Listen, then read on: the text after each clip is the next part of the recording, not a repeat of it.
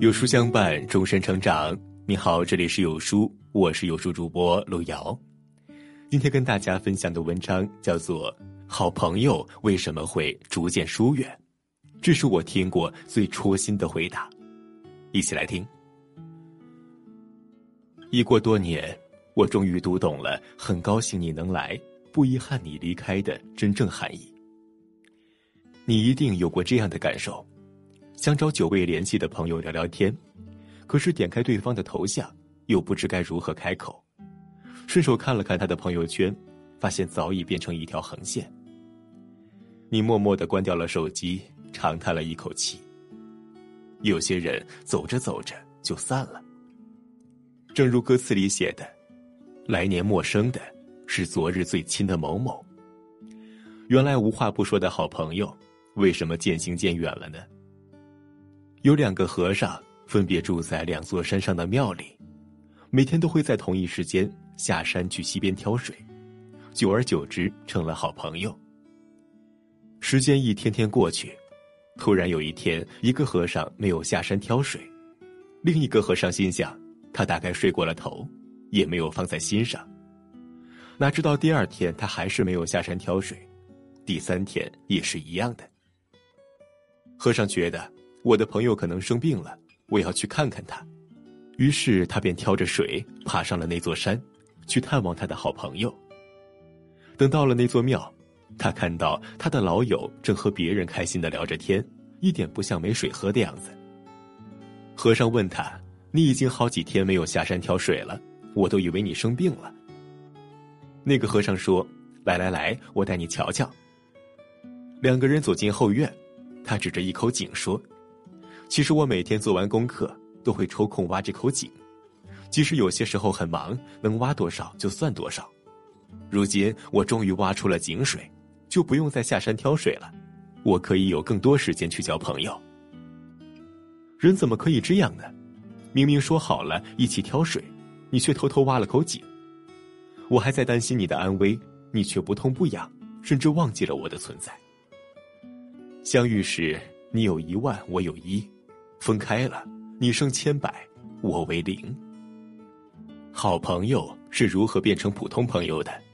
大概就是我始终记着你的好和你有关的一切，而你却慢慢的把我淡忘了。你有了新的圈子，而我还留在原地。以前我们学过鲁迅的《故乡》，里面有这样一段话。我这时很兴奋，但却不知说什么才好，只是说，啊。闰土哥，你来了！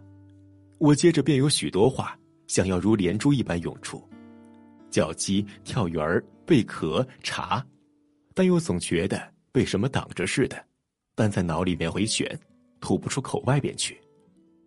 他站住了，脸上现出欢喜和凄凉的神情，动着嘴唇却没有作声。他的态度终于恭敬起来了，分明的叫道：“老爷。”我似乎打了个寒噤，我就知道，我们之间已经隔了一层可悲的厚障壁了。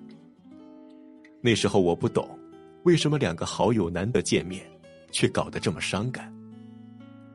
等长大了，才渐渐明白，想要一生的友谊太难了，不仅需要彼此始终都把对方放在第一位上，还需要彼此的三观和眼界保持一致。知乎上有位网友分享了自己的经历。夏虫不可语冰，井蛙不可语海。阶级不同的人，常常会有意见分歧。就好像，你跟他说那对情侣结婚了，好羡慕，他却一脸不屑，说秀恩爱分得快。你跟他说新买的降噪耳机效果真好，他觉得你在炫耀，阴阳怪气的说你可真有钱。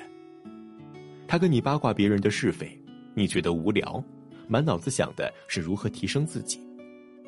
他跟你吐槽工作不好，你觉得抱怨有什么用啊？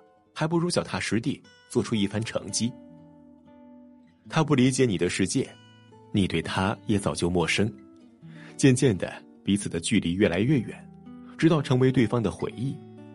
即使你想努力维系，结果也像两条平行线，再无交集。小的时候。和一个人交朋友太简单，互相抄作业的是朋友，下课一起上厕所的是朋友，喜欢同一个明星的也是朋友。可是当我们长大了，社会角色不断变化，这些朋友都莫名的散了。第一波在大学那关，彼此去了不同城市，甚至不同的国家，时间和空间的差异，让我们的关系自然从朋友变成了旧人。第二波散在工作那关，工作之后能聊的话题实在太少了。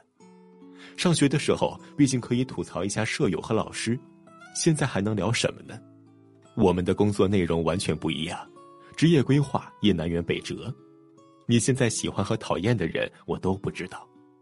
除了将过去反复咀嚼，勉强维持着点赞的情分，似乎也无话可说。第三波散在婚姻那关。成家立业后，有太多事情需要操心了，柴米油盐、人情往来，这些琐碎占据了全部的闲暇时间。你的一切。我都是从朋友圈知道的，甚至无暇去问问老友，最近过得好吗？是你变了，或者我变了吗？其实都不是。友情走向终点，并非要有什么过错，可能只是因为岁月在变迁，而彼此都在成长。越是没有底线的人，越是喜欢炫耀自己的交友圈，仿佛四海之内都是他的朋友。这是我朋友，那是我朋友。哦，他呀，我也认识，也是我朋友。他们费尽心思进入各种交友群、写作群、爱好群，认为一个群就是一个圈子，认为好好发展，全都能成为好友，变成可利用的人脉。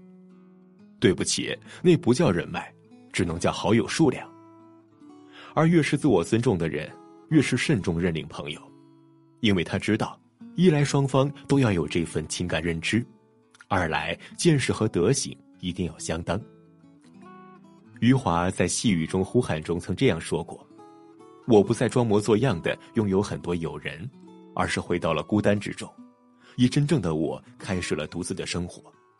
有时我也会因为寂寞而难以忍受空虚的折磨，但我宁愿以这样的方式来维护自己的自尊，也不愿以耻辱为代价去换取那种表面的朋友。”二十岁左右的时候，很怕自己不合群，喜欢小团体，喜欢身边时刻有人，有时候会为了合群而牺牲自己的爱好去迎合，小心翼翼的看身边人的脸色，揣测身边人的心意，对方漫不经心的一句话、一个眼神就怕的不行，该不会讨厌我了吧？而现在我真的完全不在乎了，讨厌我就讨厌我。讨厌我，说明本来就不是一类人。强扭的瓜不甜，没必要把过多的路人请进生命里。与其纠结友谊何以变得如此淡薄，不如用独处的时间积蓄能力。只有自身有价值了，才会像吸铁石一样，朋友甚至以前的陌生人，都愿意转过身来与你为伴。不要怪世界现实，让自己强大才是最好的安全感。人生就像是一列火车，路途上会有很多站，很难有人可以陪着你从始到终一路走完。当陪你的人要下车的时候，即便不舍，也该心存感激，然后挥手道别。对于那些逐渐疏远的朋友，我只想说一句：很高兴你能来，不遗憾你离开。曾经真心相待过，快乐过，这就足够了。朋友们。我们共勉。